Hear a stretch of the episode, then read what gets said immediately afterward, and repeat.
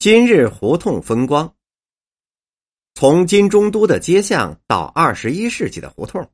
北京胡同走进了近千年的风雨历程。如今的胡同已经成为了古都的一大胜迹，而且数量也是令人惊叹的。据最近统计显示，北京的街巷胡同，也就是广义上的胡同，已超过了六千多个，而且。直接称为胡同的也超过了一千三百多条，把这些大大小小的胡同连接起来，就又是一条万里长城了。截止到二零零三年底，属于北京老城的东城、西城、崇文和宣武四区共存胡同一千九百二十八条。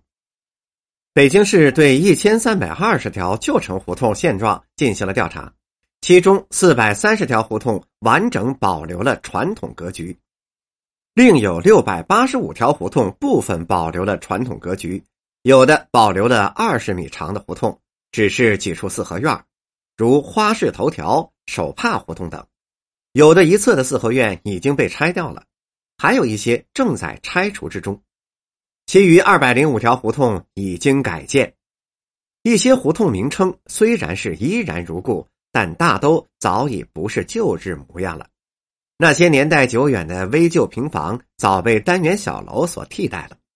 比较典型的，如东城菊儿胡同、西城小后仓地区出现的四合院式的住宅楼，